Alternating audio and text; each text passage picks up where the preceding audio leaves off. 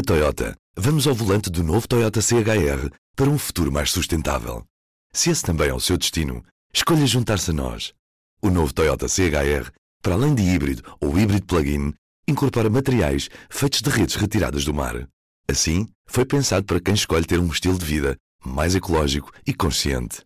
Cada escolha conta e escolher o novo Toyota CHR é ir mais além pelo planeta azul. Saiba mais em toyota.pt. Este é o Poder Público, a semana em debate pela secção de política do público. São José Almeida, Leonete Botelho, Sofia Rodrigues. Eu sou a Sónia Sapaz e este é o Poder Público. Estamos a meio de uma daquelas semanas que os jornalistas de política adoram.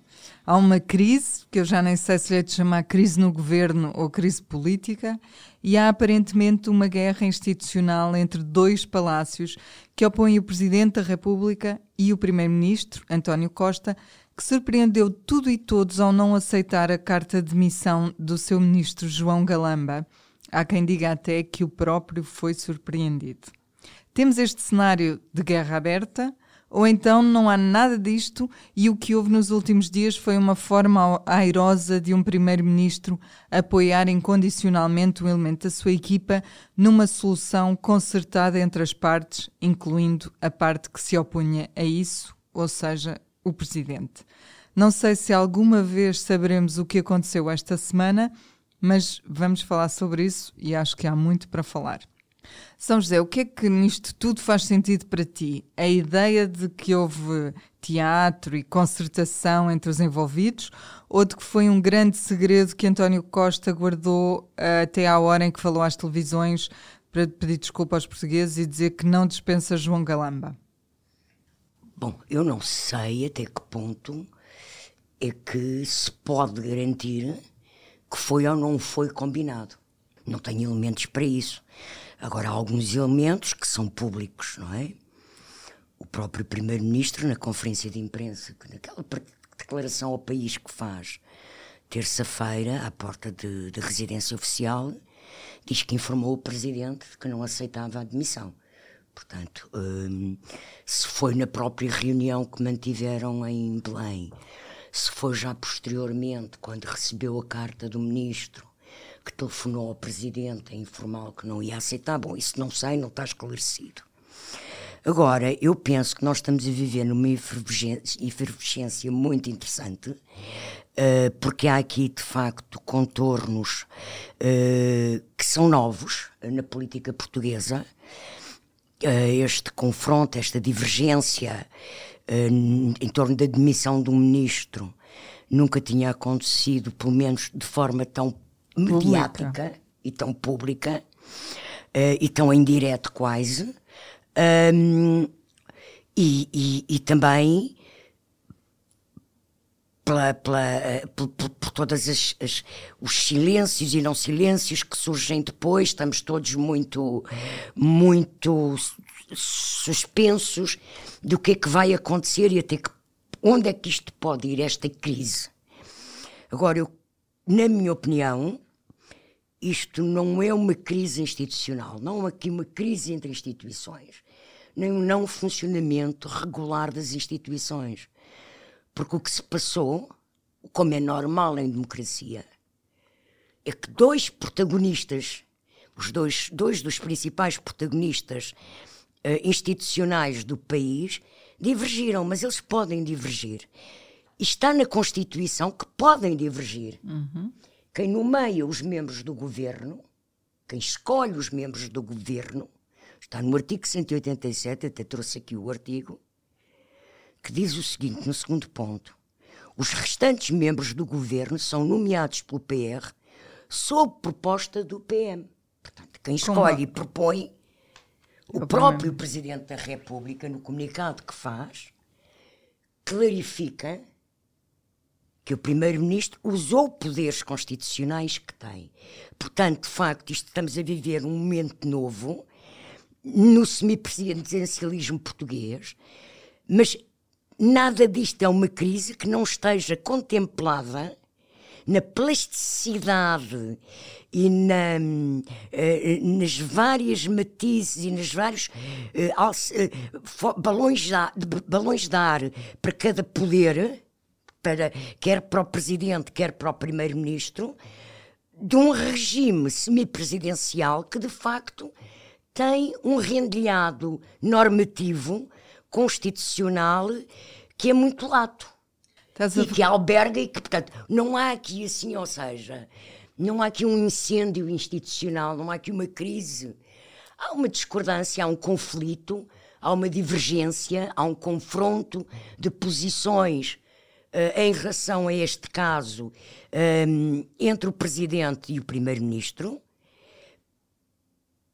E eu percebo, eu percebo a posição do Presidente, porque de facto os fenómenos que se passaram no gabinete do Ministro de, das Infraestruturas, João Galamba, são completamente absurdos. Não só a questão do assessor e do computador e da bicicleta e de cinco mulheres que não conseguem agarrar um homem, eh, que acho estranhíssimo como é que cinco mulheres eh, estão a tentar agarrar um homem para ele não sair e ainda há uma que vai parar ao hospital por espancada e depois entretanto fecham-se na casa de banho com medo do homem. Eh, pronto, esta, esta história eu acho que está toda muito mal contada. Um, como acho mais grave do que isso, e eu já me calo, uh, provou-se na conferência de imprensa dada por João Galamba no sábado que ele mentiu ao Parlamento. Porque no dia 6 de abril ele fez um comunicado a dizer que tinha sido a presidente executiva da TAP que tinha pedido para ir à reunião com o deputado Carlos Pereira para preparar a audição na Comissão de Economia e no sábado ele disse claramente que tinha sido ele que tinha sugerido numa reunião entre os dois, entre ela e ele ministro, o que é normal, que reúna com a presidente de, de, de, executiva da TAP, e que lhe tinha sugerido que ela fosse à reunião com os deputados. Ou pelo menos que a tinha avisado de que a reunião não, não, sugerido, existia. sugerido, sugerido. Ele assumiu. Perguntou-lhe se ela não queria ir. Ela disse que ia pensar.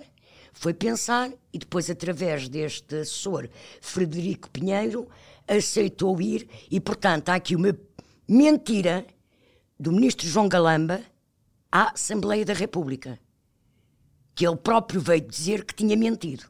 Portanto, esta situação é muito complexa. Uh, acho que António Costa tem toda a autoridade, todos os poderes constitucionais para manter João Galamba como ministro, mas acho bem que se cuide.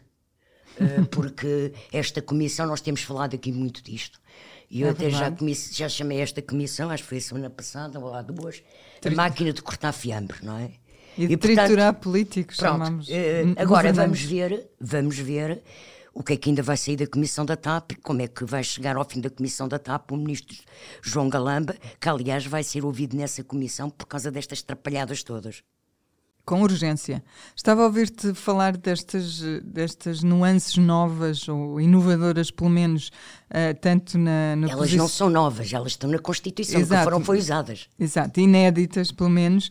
E estava-me a lembrar eh, justamente a solução que António Costa usou em 2015 para formar o governo, que também, não sendo proibida, mas, mas nunca tendo sido usada, uh, tinha cobertura legal. Nós digamos é? que tinha... o Dr. António Costa sabe tirar sempre um coelho da cartola. Uh, da cartola constitucional. Há sempre uma forma, uma leitura uh, que ele estreia, não sei se numa fuga em frente, se numa vontade mesmo de inovar, não faço ideia.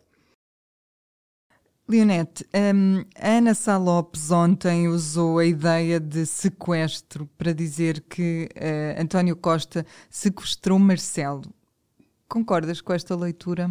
Olha, hum, não exatamente, assim como não concordo exatamente com a leitura da São José. Eu acho que uh, a leitura da Ana Sá Lopes, no fundo, é, contraria aquilo que a São José acabou de dizer, que é não há uma crise institucional, está tudo dentro da normalidade. Eu acho que nem, nem há um sequestro do presidente, nem está tudo dentro da normalidade. Deixa-me só dentro da normalidade constitucional.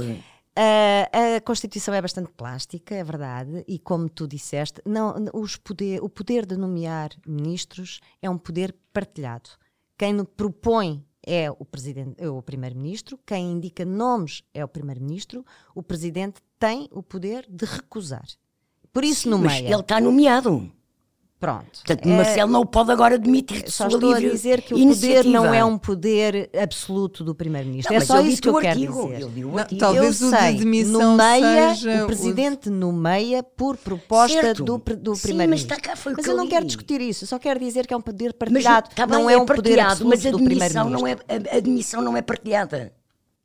Eu estou, a dizer- estou só a dizer que o poder é partilhado Sim, mas e não que é o há de uma corresponsabilidade. Não acho, no entanto, a Sónia, que haja um sequestro. Acho que foi dado um cheque ao rei.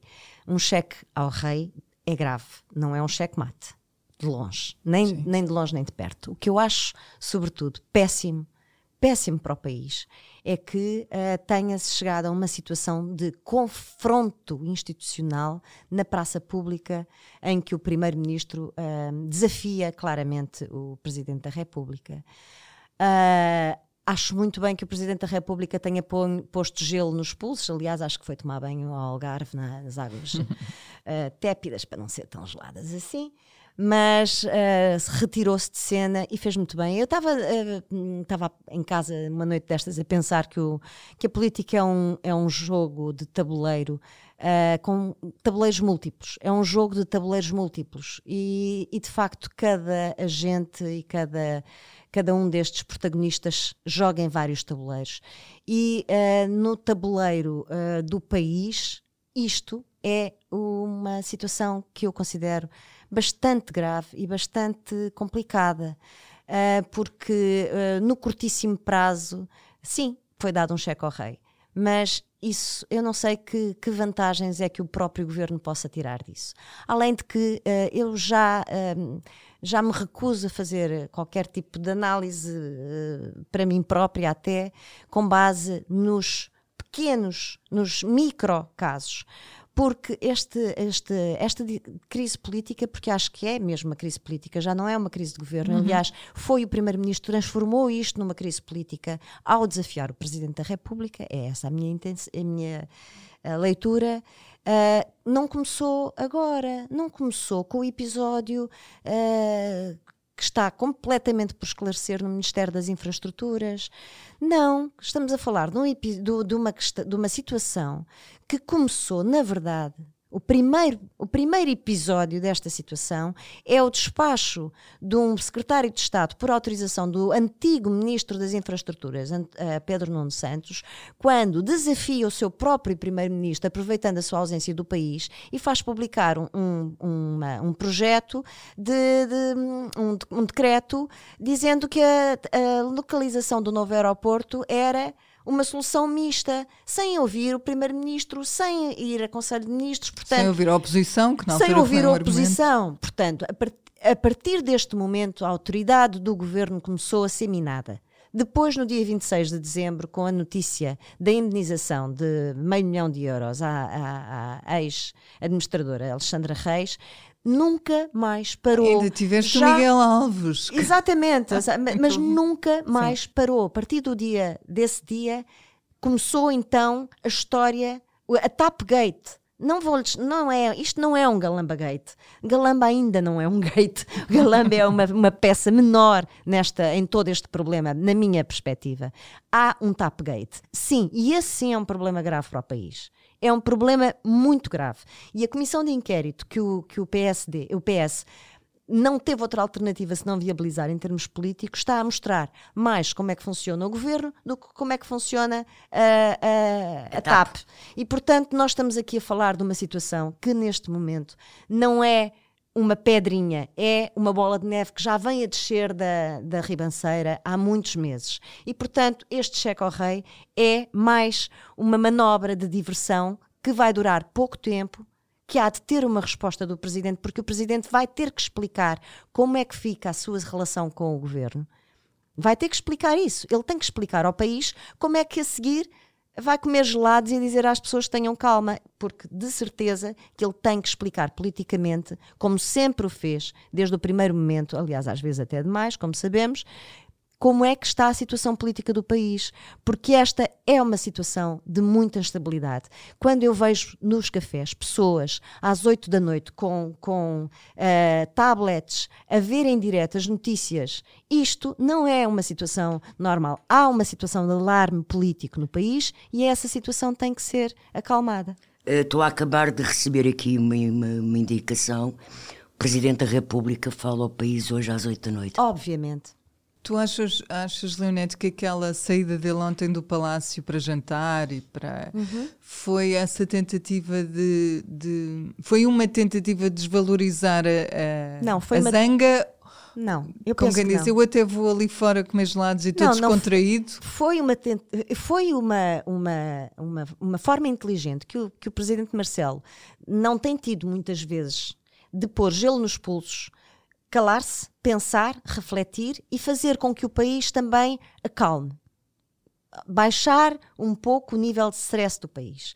E acho que aí fez bem vai falar, não podia deixar de o ser. Acho que a questão foi ontem ele decidiu fazer isso, não para ir auscultar a rua como, como fez de outras vezes, mas para dizer à rua, ou seja, a nós que estavam os jornalistas na rua à sua espera, obviamente não adivinhando a, agenda dele, uh, que tenham calma, que sim, eu vou falar. E é isso, acabou de cair a informação de que vai acontecer. Sofia, uh, o António Costa passou a bola a Marcelo, ao mesmo tempo que tentou mostrar quem é que manda no governo. Uh, que saída vês agora para, para o presidente? Não é, não é fácil antecipar o que quer que ele vá dizer, mas pelo menos podemos falar de cenários do que é que, do que, é que pode ser a, a atuação dele. Não, não é fácil antecipar uh, cenários, nem, nem sequer uh, se calhar uh, o devemos fazer. Uh, acho que ele, ele esteve a gerir de facto o seu, o seu silêncio. acho que ontem a saída em tom, em, numa atitude descontraída junto ao Palácio de Belém foi exatamente isso, foi para baixar a temperatura e também para mostrar que um, ele Uh, não vou dizer que ele encara a situação com normalidade, porque eu acho que isso ele não encara, uh, mas uh, para mostrar que não, não está não foi não está assustado, não é? Não não ficou, não se vai barricar no palácio. não se vai barricar no palácio de repente. Como já disse noutras ocasiões. Como é? já disse noutras ocasiões. E ele, aquilo ontem acho que foi, como ele já uma vez assumiu essa, essa função, foi um pica-balões, não é? Fez um pica-balões. Picou um uhum. bocadinho o balão um, para isto uh, também uh, acalmar o, o, nível de, de stress. Aquilo que me parece, se nós olharmos para aquilo que ele tem dito sobre a dissolução ou sobre a demissão do governo, que na opinião dele vai dar à dissolução da Assembleia da República, este não é o tempo. Uh, não é o tempo para, para isso. Ele já apontou outras, outros momentos um, e, a, e, a, e, na última declaração que fez, que foi uh, às vezes a dissolução é uma, má, é uma má notícia, mas às vezes tem de haver más notícias, mas quanto mais tarde melhor. Ou seja, ele corrigiu aqui um bocadinho, uh, porque ele já pôs o prazo uh, após as europeias, de, 2000, de maio de 2024. Portanto, se nós, se isso tiver alguma coerência com aquilo que ele tem dito, que têm sido os argumentos que ele tem usado para afastar a dissolução, a guerra, a inflação, a necessidade de executar os fundos uh, do PRR, bom, nada disso uh, desapareceu. Portanto, a incoerência uhum. não me parece que ele vá usar uh, esse poder constitucional que é a chamada bomba atómica. Agora, também não vou dizer que ele vai fingir que nada ignorar aconteceu. e já percebemos que não vai que não vai ignorar e se é verdade que António Costa fez esta jogada, uh, que é uma jogada até típica deste primeiro-ministro, não é? Vamos nos lembrar da, da crise dos professores, não é? Em que uh, ameaçou com a demissão do, do governo e, no fundo, amarrou a oposição e obrigou, forçou a oposição a voltar atrás. Uh, portanto, virou a mesa, virou o jogo ao contrário.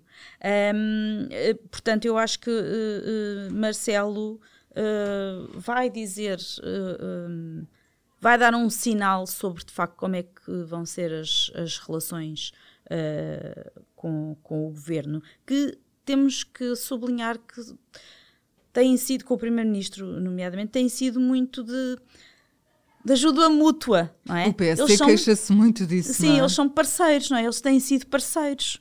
Uh, no, no, PSD, uh, Marcelo não é hoje uma figura popular, uhum. não é?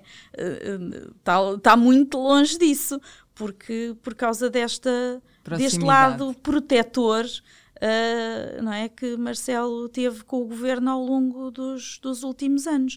Eu acho que António Costa pode ter, de facto, aqui algum ganho no, no curto prazo, mas não sei uh, se ele ponderou bem o que é que pode perder se perder uh, esta, esta proteção do, do, do presidente. Ou se as coisas com João Galamba correrem também mesmo muito Sim, mal. Sim, isso esse é outro aspecto, que é um, o Primeiro-Ministro podia ter feito este jogo, se calhar, com outra situação, uh, ou com outro ministro, não é? Por, com João Galamba é que me oferece mais dúvidas. Com João Galamba, não pelo, pelo ministro em Tendo si, mas por aquilo, aquilo que, São José que passou no Ministério um que não está esclarecido e com um ministro que tutela uma, uma, aqui uma é... TAP que é uma coisa Exatamente. explosiva. E os zigzags de, de discurso até. Na minha perspectiva, há aqui uma situação muito grave, para além de tudo isso, há uma situação institucionalmente muito grave,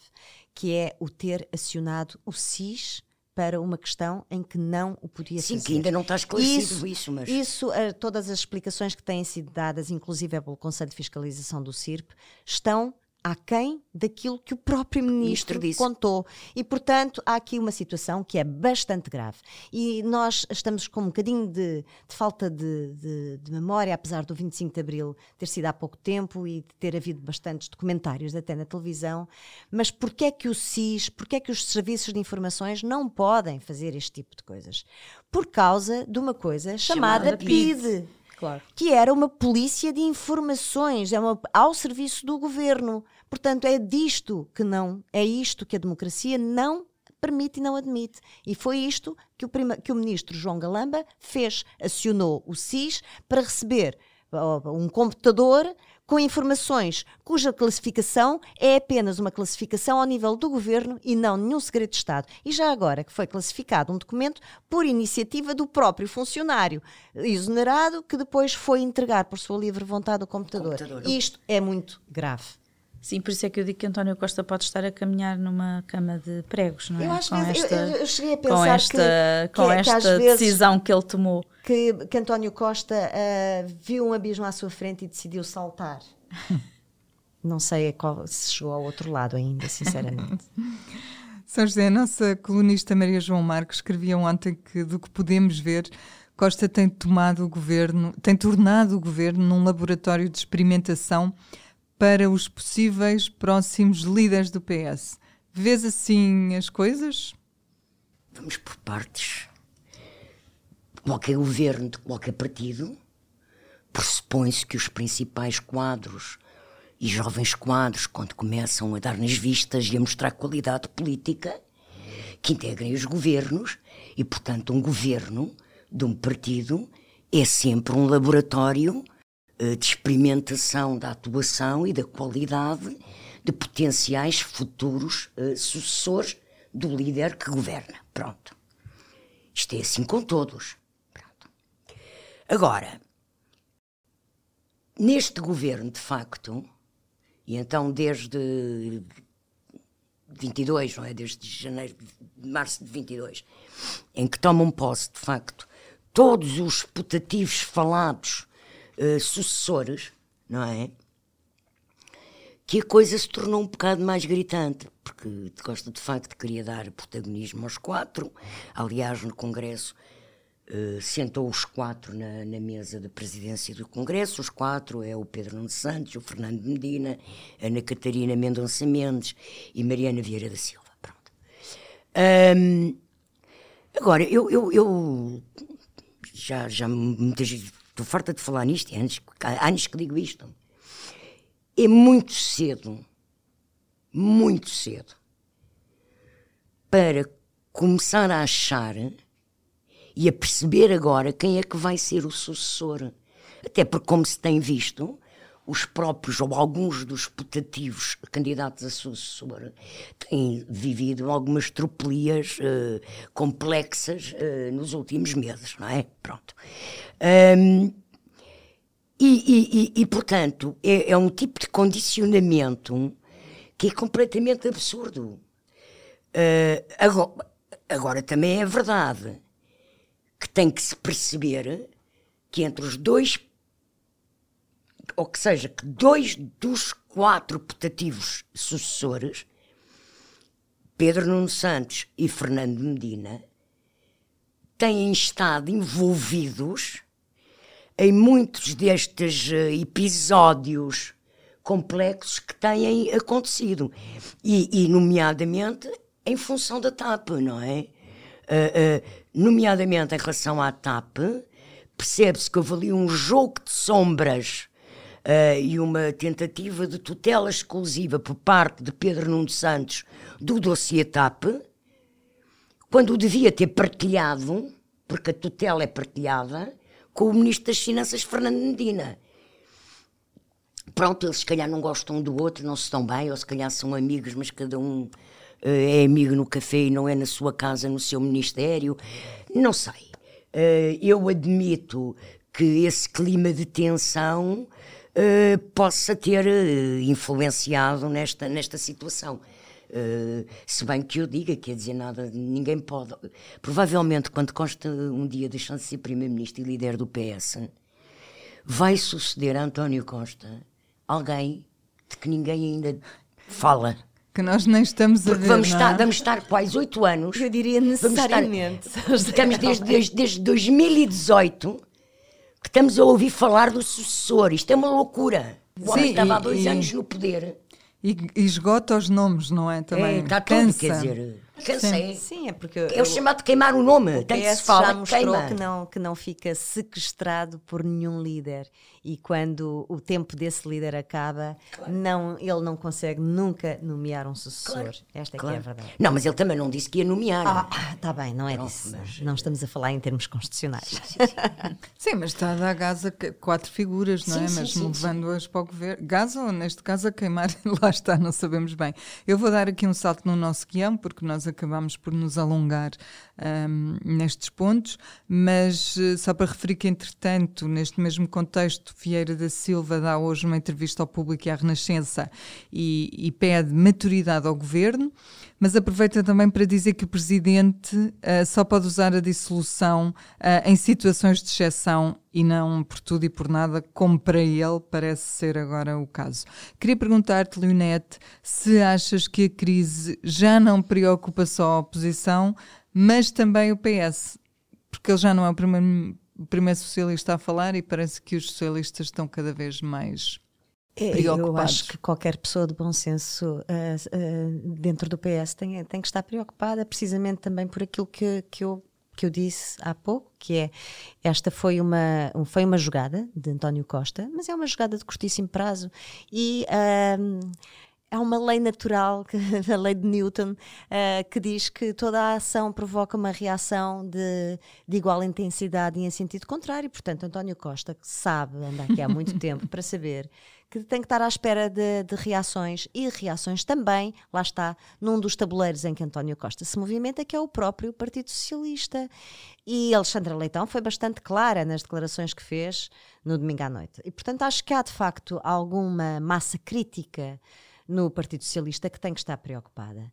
Até porque é do próprio Partido Socialista que também vêm algumas leituras que dizem que é que, como Sérgio Sousa Pinto, não é? Que diz que é o próprio António Costa que quer antecipar eleições e que é um cenário que também já, em termos de análise, a Ana Salopes já há duas ou três semanas escreveu Sim. aqui, em termos de cálculo político, pode ser um bom timing para o, para o Partido Socialista. Eu não consigo pode, compreender isso por acaso. Pode ser, eu também não, mas admito. Porque não, não há nada melhor não, que uma maioria absoluta eu, eu, com um partido. Não vai ganhar a maioria absoluta. A questão mas, é mas, a contenção de danos em relação àquilo que pode acontecer daqui a um ano. É esse o argumento mas, que é usado por quem usa este argumento sei, e que não sei. sou eu que o vou estou a defender, sei, estou só a dizer. Não compreendo. Não, não, não, não, vamos, não gostava de discutir isso porque também não é. Sim. Também tenho alguma dificuldade em entender, mas há um, um, sim, uma sim, lógica sim. nisto, e é o próprio, dentro do próprio Partido Socialista que esta questão é colocada, que é daqui a um ano, depois das europeias, o cenário pode ser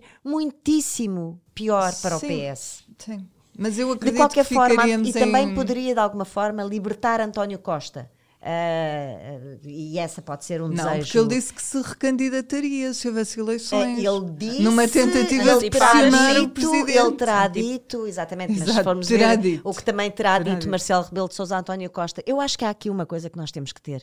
Uh, humildade de, de compreender que nós sabemos de facto muito pouco do que realmente tem estado a acontecer nos gabinetes. Aquela uhum. reunião do núcleo duro de António Costa, entre a reunião de, Antó com, de António Costa com João Galamba e a reunião com o Presidente da República, tem muito, muita importância. E, e a, a, se nós soubéssemos, tivéssemos sido moscas, a, haveria de deitar luz sobre muitas das outras coisas que se passaram a seguir. E nós temos que ter a humildade de perceber que sabemos muito pouco sobre aquilo que vai na cabeça dos principais protagonistas sim, sim, e que estamos muito ainda a trabalhar em cima de jogos de sombras. E portanto eu não quero ser definitiva em, em relação a nada.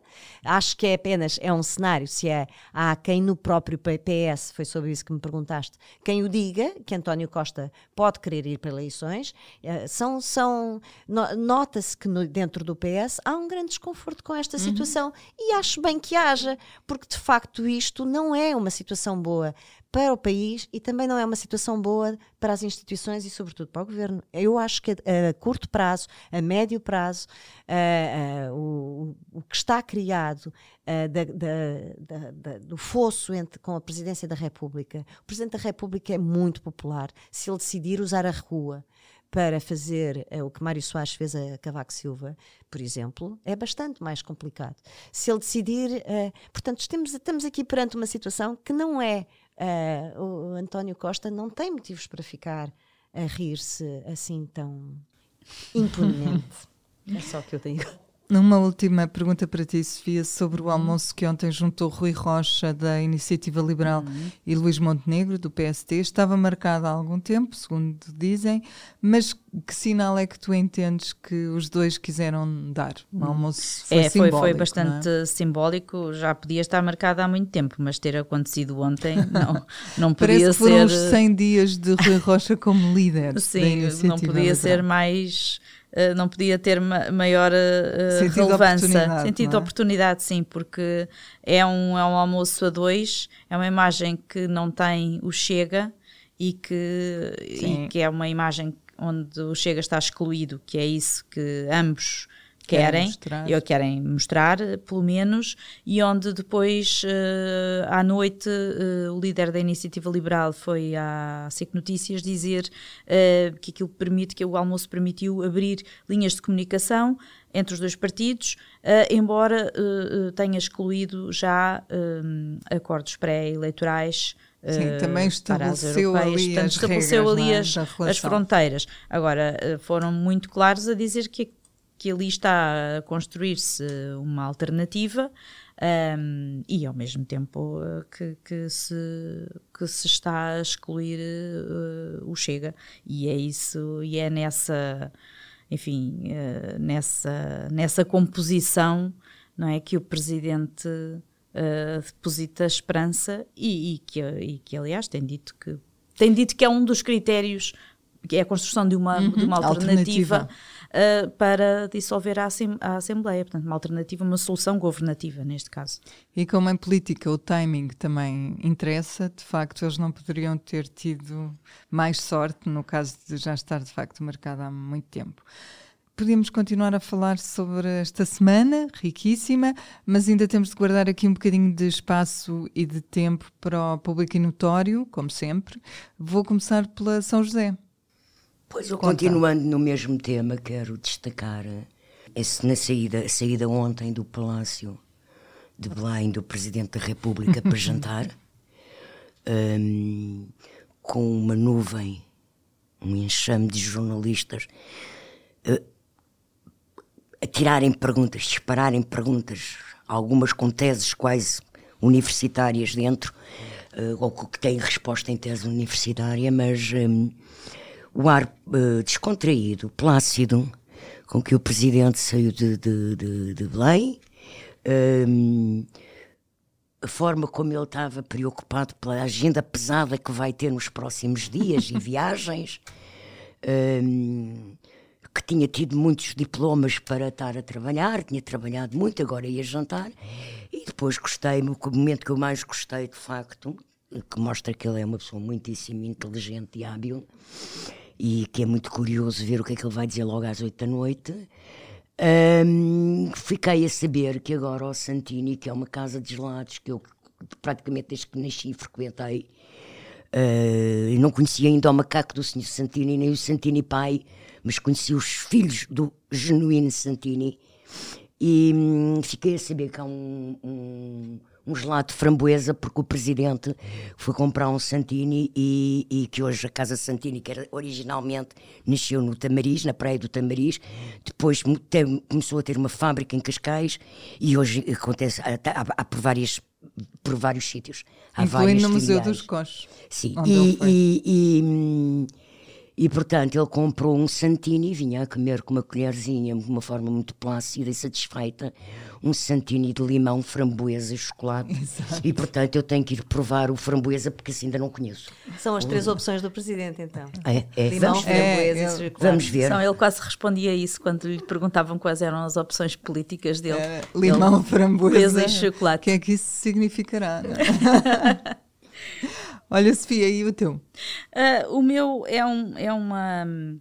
É, é sobre um, um vídeo, um, um, triste vídeo, eu acho, uh, para, para, dizer o mínimo, uh, de um youtuber que a Iniciativa Liberal convidou para ir à Assembleia da República. o youtuber, que se chama Tiago Paiva, foi, foi recebido pelo deputado Bernardo Blanco e que, que, lhe foi mostrando à Assembleia até hum, com, com, num tom pedagógico e explicando, mas o, o, o Tiago Paiva apresentou-se na Assembleia de, de Calções e, e foi, cumprimentou o líder da Iniciativa Liberal, percebeu-se que já se conheciam, uh, pela forma como se cumprimentaram.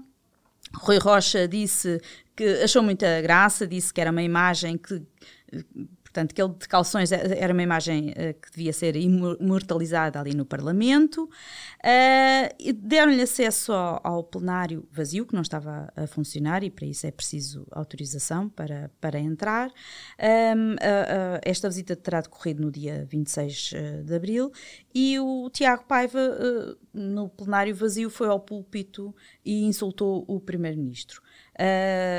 e eu acho que isto um, eu percebo que a iniciativa liberal tem nos jovens o seu público, um dos seus públicos preferenciais.